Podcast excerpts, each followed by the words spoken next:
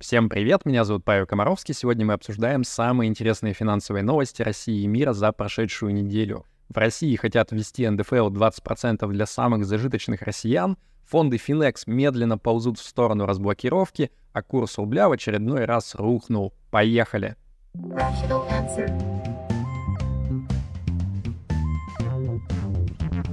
Rational answer.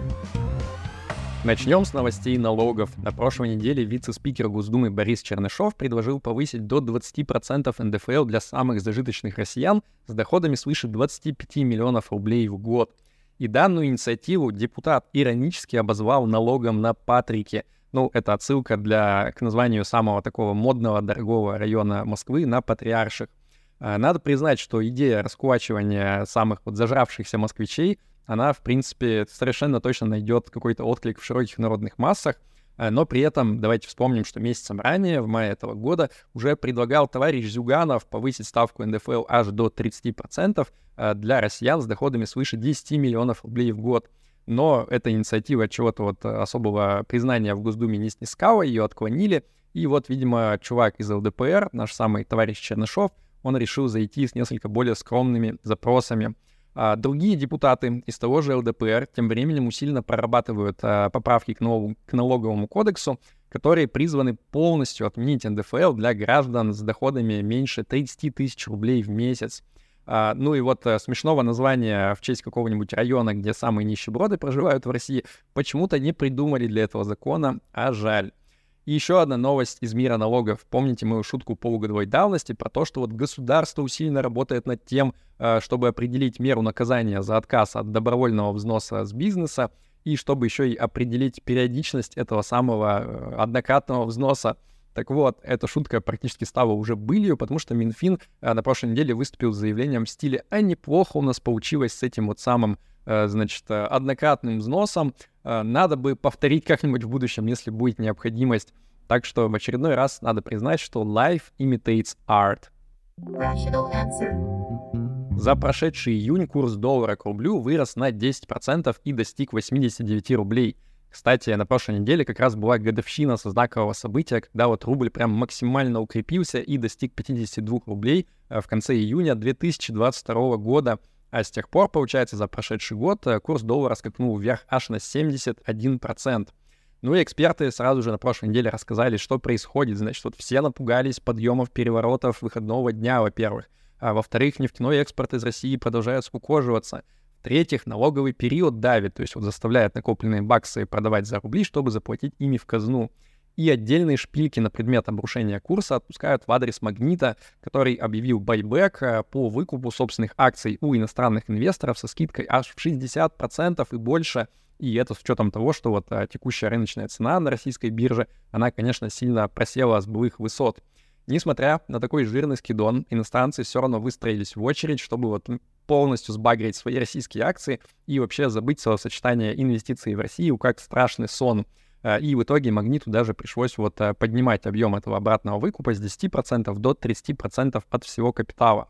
Ну и, соответственно, аналитики, они показывают пальцем на Магнит и говорят, что вот посмотрите, эти ребята почти миллиард баксов выкупают с рынка, чтобы расплатиться с иностранными инвесторами, и они-то вот и виноваты в этом адском обвале рубля. А магнит, соответственно, отмазывается, что нет, на самом деле у нас вот э, все давно заготовлено уже, э, и вообще мы не баксы покупаем, а всего лишь юани, там, ну, по 10 миллионов долларов э, в день, так что это не мы. Где тут правда, хрен разберешь. Хочу отметить, что крупнейшим акционером «Магнита» сейчас является товарищ по фамилии Винокуров. Ну и вот это достаточно иронично, потому что что, собственно, в «Магните» там продают? Ну, винишко, курево и так далее — это почти так же забавно, как если бы сетью «Вкусная точка» владел бы какой-нибудь чувак по фамилии Бургер Фриев. Но давайте еще в целом поговорим немного про курс рубля к доллару, потому что рубль, он в целом чебуракается каждые там пару лет, а сейчас даже и чаще по отношению к твердым валютам. И у всех россиян, у кого есть хоть какие-то накопления, сразу же возникают вопросы типа, а что делать, как дальше жить и так далее. И вот э, моя статья трехлетней давности, первая, кстати, на VC, она так и называется «Рубль падает, кризис начался, мы все умрем, что делать?» И она на самом деле ничуть вообще не потеряла своей актуальности, можно прямо сейчас садиться читать, все вот как э, надо сказано. Несколько тезисов перескажу оттуда. Во-первых, э, не нужно читать никаких экспертов с прогнозами, куда двинется курс валюты там через месяц, через два и через три, э, ну, потому что большинство этих прогнозов, они совершенно бесполезны. Может быть, есть какие-то хорошие прогнозы, но вы их заранее не выберете и не отличите от плохих, поэтому мне кажется, что это абсолютно бесполезно читать вот этих самых экспертов рыночных. Далее, важно не то, что вы делаете непосредственно в момент а, такого валютного шока, а то, что вы делали до него. То есть а, нужно сделать такое распределение вашего портфеля по курсам валют, чтобы вы себя в любой ситуации и при движении в одну сторону, при движении в другую сторону, в общем-то, чувствовали себя комфортно, чтобы не приходилось рвать на себе волосы, а уже когда все происходит и курс резко скакнул, а, в этот момент, скорее всего, уже немножко поздновато предпринимать резкие действия. Uh, тоже базовая такая совершенно грамотность финансовая. Нужно стараться сопоставить, смечить по валюте свои, соответственно, валютные обязательства и валютные доходы, активы. Uh, ну, то есть, для примера, если у вас доходы в рублях, то, наверное, не стоит дешевую валютную ипотеку в долларах брать. Да, может быть, там процентная ставка в моменте будет и пониже, но вот когда случится какая-то жесть с курсом, вы просто можете не смочь оплачивать дальнейшие платежи по ипотеке. Ну и наоборот, если вы планируете, например, там из России уехать в Европу в скором времени, то, наверное, было бы странновато в рублях на это копить. Лучше копить сразу в долларах или евро. А, ну и, наконец, а, если вы вообще предполагаете, что будет в будущем а, с курсами, то, наверное, лучше на базовые некие ожидания ориентироваться, которые будут завязаны, ну, на мой взгляд, самый простой вариант — это вот смотреть на разницу в долгосрочных темпах инфляции. То есть в условной Аргентине какой-нибудь у них инфляция под 100% годовых, ну и, соответственно, вот сравнивая с инфляцией в долларе, которая была там год назад под 10%, сейчас сильно снизилась, ну, примерно понятно, каким образом аргентинский песо обесценится к доллару за год. Вот это и закладываете в свой базовый вариант развития событий и свой портфель э, в соответствии с этим и готовьте. Но, тем не менее, предполагайте, что от этого базового варианта реальность, она может отклониться как в одну, так и в другую сторону. Так что, наверное, все совершенно, все деньги вкотлетить в один какой-то актив в одной валюте — это было бы не совсем правильно. А, кстати, у меня на канале в Телеграме есть интересное обсуждение как раз на эту тему под этим постом. По ссылке в описании рекомендую его посмотреть. Госдума окончательно приняла закон о программе долгосрочных сбережений, и она начнет действовать уже с 2024 года. Граждан будут пытаться заманить в эту самую программу всякими разными ништяками. Ну, во-первых, софинансирование от государства. То есть вы в течение первых трех лет можете каждый год по 36 тысяч э, вносить э, внутрь этой программы, и государство вам будет докидывать э, ровно столько же, что в целом, с одной стороны, неплохо, типа плюс 100% сразу, но с другой стороны, 36 тысяч в год, ну, не так, чтобы уж сильно много.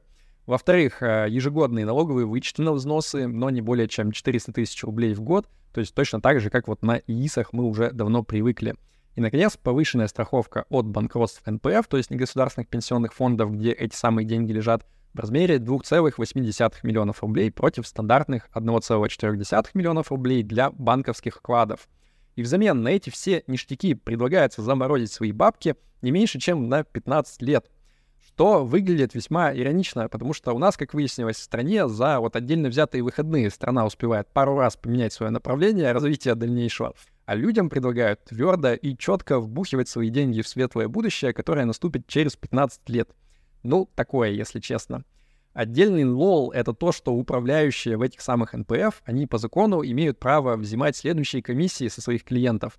Во-первых, 0,5% э, каждый год от суммы, переданной в управление, плюс 20-25% от всей заработанной прибыли — я вам должен сказать, что я профессионально чуть-чуть имею дело вот с разными топовыми хедж-фондами международными, э, которые славятся вообще своими конскими комиссиями. И вот даже эти хедж-фонды, не все из них, они осмеливаются со своих клиентов брать такого размера комиссии, при том, что очевидно, что в хедж-фондах сидят ребят поумнее и всякие разные хитрые стратегии используют, а вот эти самые НПФы, они, ну, скорее всего, будут тупо там покупать облигации в основном, э, ролить их, больше ничего не делать.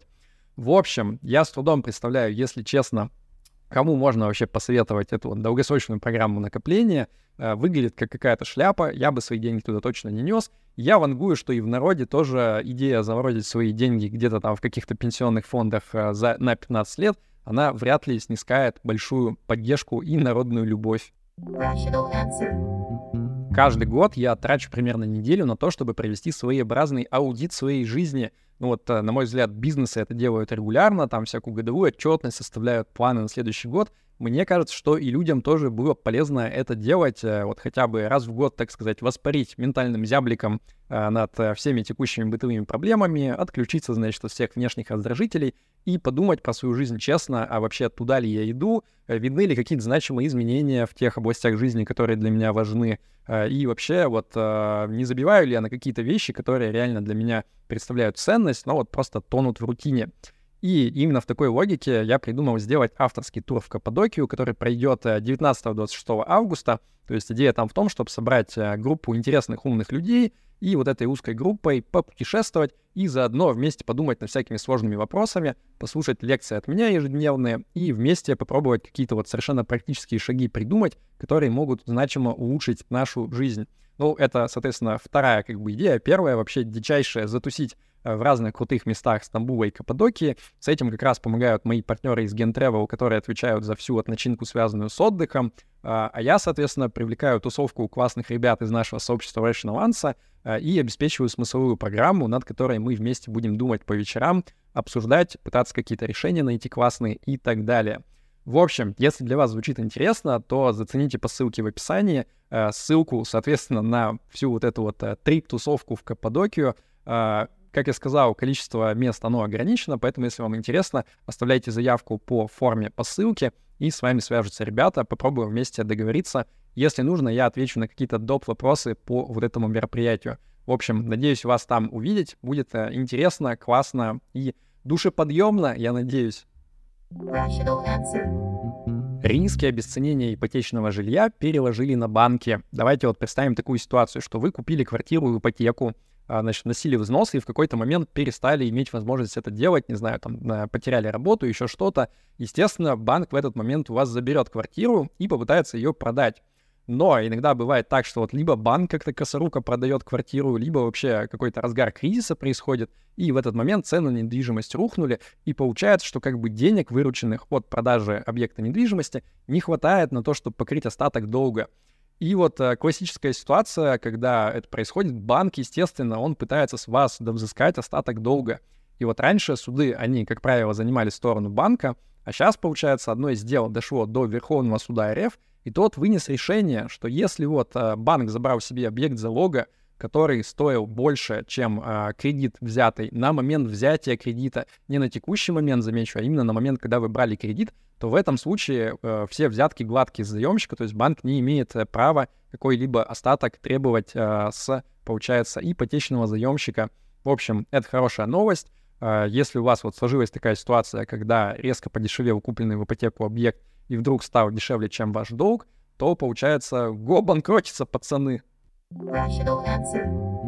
Сбербанк с 22 июня начал уведомлять своих клиентов о том, что вот скоро произойдет передача их биометрических данных. А, в основном речь идет про снятое изображение лица а, в специальную государственную базу данных со звучным названием ГИС ЕБС. А, другие банки, скорее всего, тоже скоро подтянутся, но вообще от этого можно отказаться, то есть вот послать уведомление в банк, что типа я не хочу, чтобы вы мою биометрию всяко разно там передавали кому-то, тогда, соответственно, и передачи в ГИС ЕБС не произойдет, и вообще банк должен будет удалить из своей базы данных вашу биометрию. Uh, говорят, что такого рода биометрических слепков, так сказать, банки накопили не менее 75 миллионов штук. И вот uh, я считаю, что к гадалке не ходи, как только это в ГИС ЕБС попадет, в чудесную эту ЕБС-систему государственную, то там уже совсем недалеко до того момента, когда еще и в реестр военнообязанных запихнут тоже ваши биометрические данные, э, потому что ходят слухи, что вот в рамках как раз э, реестра военнообязанных хотят вообще всю возможную информацию о россиянах законсолидировать. Э, ну, а там уже рукой подать до того, чтобы это в Darknet слили, во всякие разные базы данных, которые продаются по 100 баксов за штуку. В общем, опасная эта штуковина про биометрию. Я бы, наверное, не хотел, чтобы про меня биометрию передавали куда-то там в государственную систему. В Госдуме сейчас рассматривается законопроект, согласно которому Центробанк начнет рассылать банкам специальные базы данных счетов, принадлежащих э, всяким разным неблагонадежным лицам, типа там уголовникам, лицам на учете полиции. Э, Иноагентов почему-то не включили в этот закон, но это дело наживное, я считаю. Для чего банки должны будут э, морозить на два дня как минимум переводы в адрес таких неблагонадежных счетов? А, ну, если в процессе выяснится, что вот а, человек совершил этот перевод под а, чарами мошенническими каких-нибудь там колл-центров Сбербанка фиктивных, то в этом случае банк будет обязан все вернуть обратно, а, ну, либо из замороженных средств, либо если банк поленился замораживать, то придется из своих возвращать. Такая вот инициатива. Не знаю, что думать. А вы что считаете? В комментах напишите. Ну, типа, хорошая идея вроде как, да, на поверхности, типа защита граждан от мошенничества. Но, сдается мне, будут какие-то абьюзы этой системы э, в сторону определенных граждан с определенными воззрениями на мир. Издание The Bell выпустило интересную статью про производителя алкоголя Бакарди. Эти ребята, значит, в 2022 году громко заявляли о том, что вот они принципиально не собираются больше экспортировать свою продукцию в Россию. Никаких там больше трат на продвижение в РФ. В общем, типа, такое впечатление было, что бизнес вот-вот уже полностью на клюшку закроют. При этом за 2022 год филиал российской компании, он почему-то заработал прибыль в три раза больше, чем в 2021 году. Как такие чудеса происходят, непонятно, но вот мне бы хотелось узнать, э, Факунда Бакарди, это значит предправление текущей компании, кто-нибудь ему рассказывал анекдот про то, что вот ты либо крестик сними, либо трусы надень. Э, мне кажется, стоило бы ему рассказать. Обещанных дивидендов несколько августов ждут. В июле 2022 года, то есть прошлого года, напомню, Роман Горюнов, глава СПБ биржи, он заявил, что с августа начнутся выплаты замороженных дивидендов э, в адрес, собственно, адресатов российских инвесторов. Uh, тогда что-то немножко не заладилось. Я шутил про то, что вот, ну, типа, он же не сказал в августе какого года, так что, ну, типа, разные есть варианты. Ну и вот, наконец, поступило долгожданное уточнение. Э, на прошлой неделе Роман Горюнов, он, значит, сказал, что все замороженные дивиденды будут довыплачены до конца лета 2023 года, то есть, получается, до конца августа 2023 года. Э, короче, древнее пророчество сбывается. Обещаю вам впредь э, шутить поаккуратнее, потому что в этом выпуске что-то все мои шутки какими-то вещами оказались. Ребята из Finex, это вот, получается, начальники True ETF, так сказать, на Мосбирже, которые уже больше полутора лет заморожены, они окончательно разуверились в том, что стоит э, ждать возобновления нормального функционирования инфраструктуры своих фондов на Мосбирже, и решили, короче, переходить к плану «Б». В чем он заключается? Теперь идея в том, чтобы завершить спонсируемый листинг на Мосбирже, разорвать вообще все отношения какие-либо с санкционным НРД, российским депозитарием, и после этого пытаться получить от бельгийского регулятора лицензию на разморозку активов внутри фонда с тем, чтобы, значит, вот где-то в новом месте, на какой-то новой дружественной в кавычках бирже э, новый листинг получить. Скорее всего, речь идет про Казахстан, догадываются все, но официально не объявлено.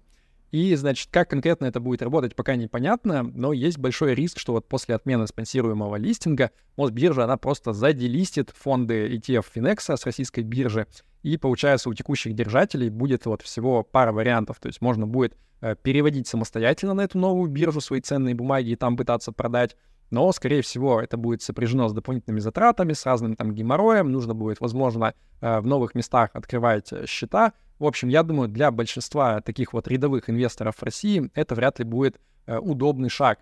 Либо второй вариант, э, на внебирже можно будет продавать свои бумаги каким-нибудь э, предприимчивым ребятам, которые возьмут на себя все хлопоты по перестановке такой бумаг, и, скорее всего, конечно, такая продажа будет возможна только с дисконтом. Но в любом случае, давайте признаем, это лучше, чем вот просто безвременно оставаться в состоянии заморозки, поэтому этот шаг можно приветствовать, по крайней мере, уж совсем сложа руки, ребята не сидят. Кстати, фан факт, я сейчас нахожусь на Кипре, и когда я пытаюсь в Гугле э, по слову Finex что-то нагуглить, он мне выдает чудесные чугунные сковородки с крышечкой от производителя под названием Finex. Я вот даже не знаю, это знак судьбы или намек на что-то, хз. Тем временем Евроклир на прошлой неделе от всей души выдал разрешение на разблокировку денег российскому инвестору, некоему топ-менеджеру одного из российских банков, э, несмотря даже на то, что у него не было ни гражданства, ни вида на жительство Евросоюза. В общем, разрешили ему 10 миллионов баксов примерно э, в виде выплат от погашенных евробандов российских разморозить. С одной стороны, вроде как и хорошая новость позитивная — но с другой, вот глядя на все это, получается, что разморозка происходит в час по чайной ложке, и в первую очередь не для обычных вот рядовых инвесторов, а для тех ребят, кто может дорогих адвокатов нанять на то, чтобы там правильно составить все жалобы и так далее. В общем, не знаю даже, как к этому относиться. Уже вроде надоело, что разморозка как-то очень медленно движется, согласитесь? Ну, что делать? Будем ждать. Но, надо признать, от заморозок активов страдают не только российские инвесторы. На прошлой неделе появилась информация, что Deutsche Bank, он стал рассылать своим клиентам пренеприятнейшие известия. А, значит, Deutsche Bank, он, получается, является спонсором а, ряда депозитарных программ, и вот он клиентам своим говорит, что типа, парни, мы тут заглянули внутрь этих самых расписок, и там что-то не хватает, если честно, внутри российских акций, чтобы вот э, сопоставить со всеми расписками, которые у вас на руках. Типа с намеком, что вот не ждите, что вы что-то получите обратно. Uh, ну, это достаточно забавно, да, потому что вот весь институт депозитарных расписок, он как раз в этом и заключается, что вот есть некий банк, который как бы внутри себя замораживает uh, акции там на бирже одной страны, и под это выпускаются расписки, которые как бы один к одному uh, должны соответствовать замороженным акциям немножко похоже на стейблкоины, да, вот этот самый USDT Tether, да, где у тебя доллары заморожены в банках, и ты под это типа расписки в виде тезеров выпускаешь, что типа, если что, ребят, можно будет обменять. Так вот, что-то пошло не так в этот раз. Deutsche Bank все посчитал. Выяснилось, что, как в том анекдоте, часть акций сломали, часть акций потеряли. А почему? Потому что Центробанк России, он разрешил для ряда акций такие вот односторонние конвертации проводить. Типа вот вы там, в общем, превратите это все напрямую в акции уже внутри России. И Deutsche Bank, он, значит, ожидал, что он за этим процессом как-то будет следить, контролировать, но по факту все без него произошло каким-то образом.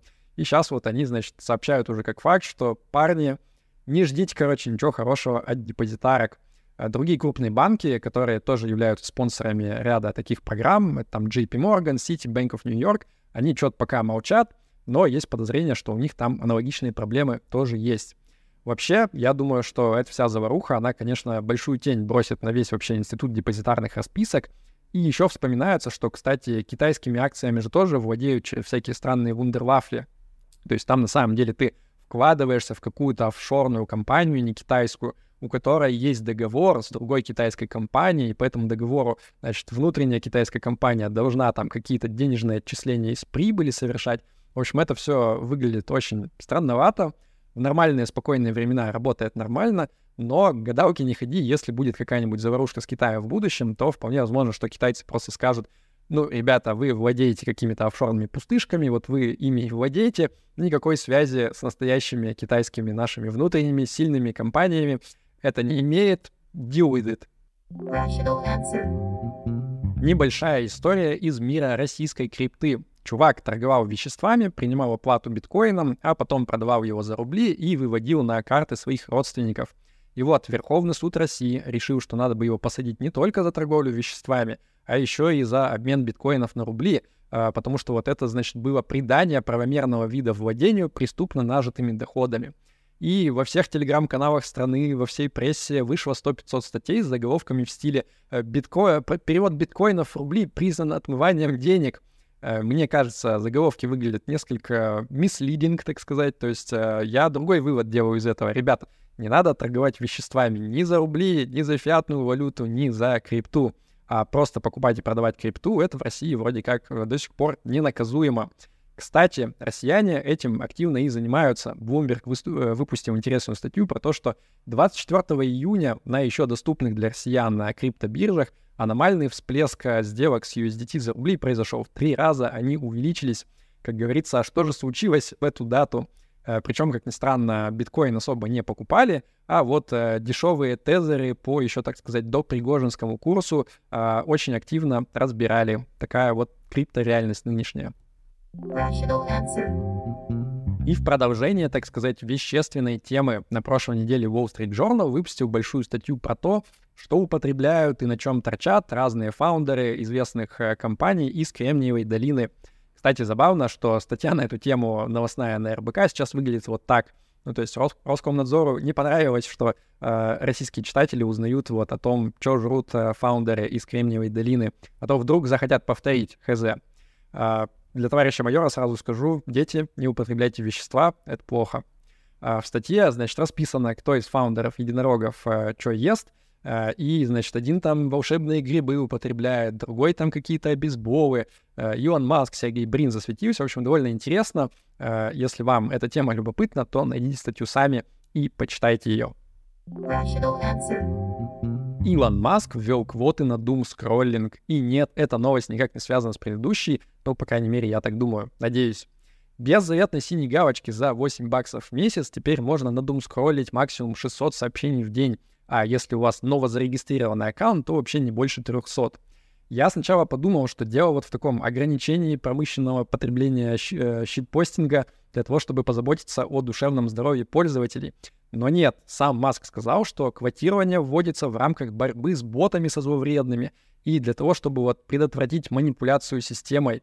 И мне интересно, ведь мы на прошлой неделе все прочитали про то, что знаменитая Пригожинская фабрика троллей, она вроде как распущена, а, получается, чего вообще в интернете осталось бояться без вот этих вездесущих российских троллей, а, Маск? И к немного печальной новости. 22 июня ушел из жизни Гарри Марковец, отец современной портфельной теории и, можно сказать, в каком-то смысле вот а, пассивного портфельного инвестирования в целом. А, до Марковица финансисты как-то не особо догадывались, что можно в портфель разные виды активов вводить, и если они не идеально скоррелированы между собой, то это приведет к снижению риска без потери в ожидаемой доходности. А, ну, сейчас звучит вроде как очевидная идея, да, для всех, но тогда что-то не всем было очевидно, и в итоге ему даже Нобелевку за это дали. Собственно, отсюда и растут многие популярные фразы про то, что вот единственный бесплатный обед в финансах — это диверсификация — Э, Ее, кстати, приписывают как раз самому, самому Марковицу. Посмотрите на его фотку. Вот оно, лицо человека, который точно знает, что у него в портфеле лежит бесплатный обед. В общем, э, rest in peace, покойся с миром, Гарри. Мы тебя не забудем. Респект. Никакого AI-праздника для Китая. Байден раздумывает над тем, чтобы ввести дополнительные ограничения на экспорт в Китай чипов, которые используются для этих ваших искусственных интеллектов — и мысль, я думаю, тут такая, что вот если уж рано или поздно сильный по-настоящему искусственный интеллект создадут, то он должен обязательно любить бургеры, вставать при исполнении звездно-полосатого гимна и еще иметь под кроватью на всякий случай три ружья и пару пистолетов. А вот не любить маджонг и там пить зеленый чай, я не знаю. В общем, короче, America Strong, Go Yankee AI.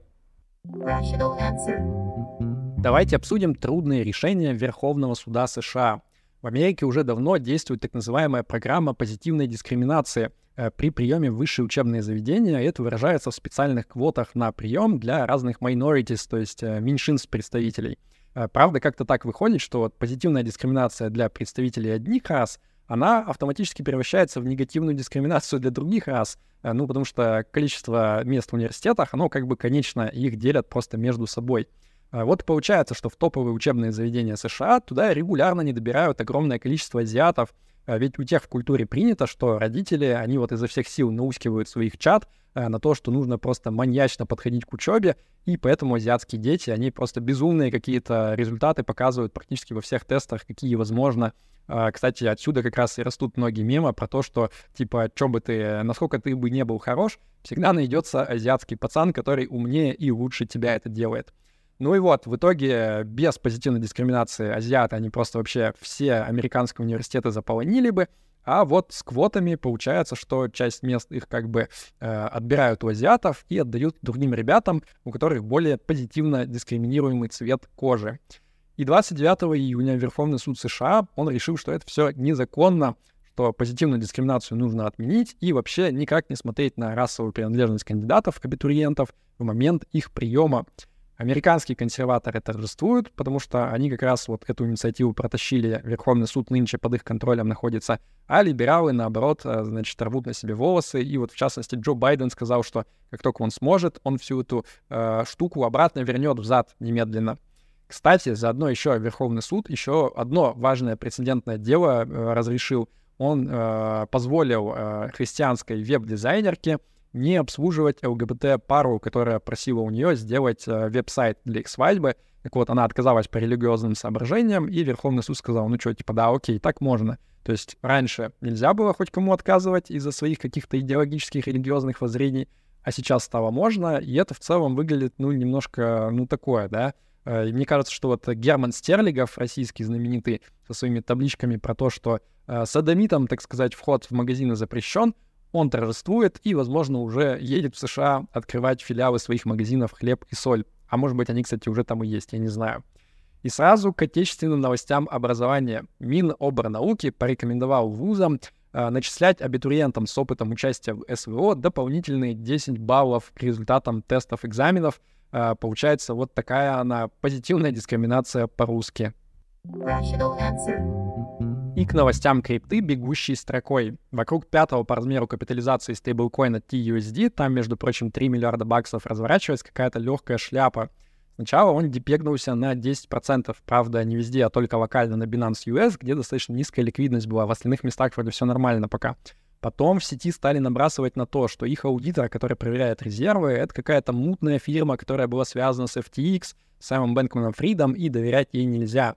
И, наконец, у них там какие-то еще проблемы начались у одного из кастодианов, где тоже часть резервов вроде как лежит. В общем, пока повсеместной проблемы нету, депега на всех остальных площадках не наблюдается, но, тем не менее, ну, короче, я бы напрягся. Мне, если честно, этот стейблкоин никогда сильно не нравился, так что я бы на вашем месте, наверное, не хранил бы в нем большие суммы денег сейчас. А, но не путайте, речь идет про TUSD, а не про вот гораздо более известный USDT Tether. С Тезером пока все нормально, не беспокойтесь. Далее, управляющие банкротством зашкваренной FTX э, на прошлой неделе объявили о том, что они действительно, похоже, неиронично планируют перезапустить эту самую криптобиржу, заребрендить ее. Я прям представляю, как Сэм Бэнкман Фрид, он на все это смотрит и думает, а можно я Аламеду тоже перезапущу и еще раз все деньги украду? В общем, ну, если честно, очень смешное развитие событий. Если реально FTX перезапустят, это будет прямо лол, на мой взгляд. Далее, популярная среди россиян криптобиржа KuCoin вводит э, процедуру верификации пользователей KYC, Know Your Customer с 15 июля. True шифропанки негодуют, безусловно. И, наконец, кажется, решительно все уже компании, которые занимаются какими-либо фондами, они пытаются прямо сейчас сделать настоящий ETF на биткоин. Среди них BlackRock, Invesco, Wisdom Tree, OneEgg, ARK Invest и Fidelity — Правда, комиссия по ценным бумагам SEC пока на все заявки неизменно отвечает, типа, все отказать, все переделать, все ерунда. Ребята, это не ваш день. Перед тем, как я перейду к традиционной хорошей новости недели, хотел сказать огромное спасибо всем, кто поддерживает нашу передачу донатами на Boosty и на Patreon е. Парни и девчата, вы красавчики, их список вы видите на экране. Э, можно к ним присоединиться по ссылкам в описании. Ну и вообще, если вам видос понравился, то ставьте ему лайк и подписывайтесь на мой YouTube-канал. Итак, хорошая новость недели. В России, наконец, обуздали микрофинансовые организации. С 1 июля они больше не могут давать займы по грабительским ставкам в размере 365% годовых, и теперь максимальная ставка по таким кредитам составляет вполне адекватные 292% в год. И это хорошо. Да приводит с вами разум. Пока.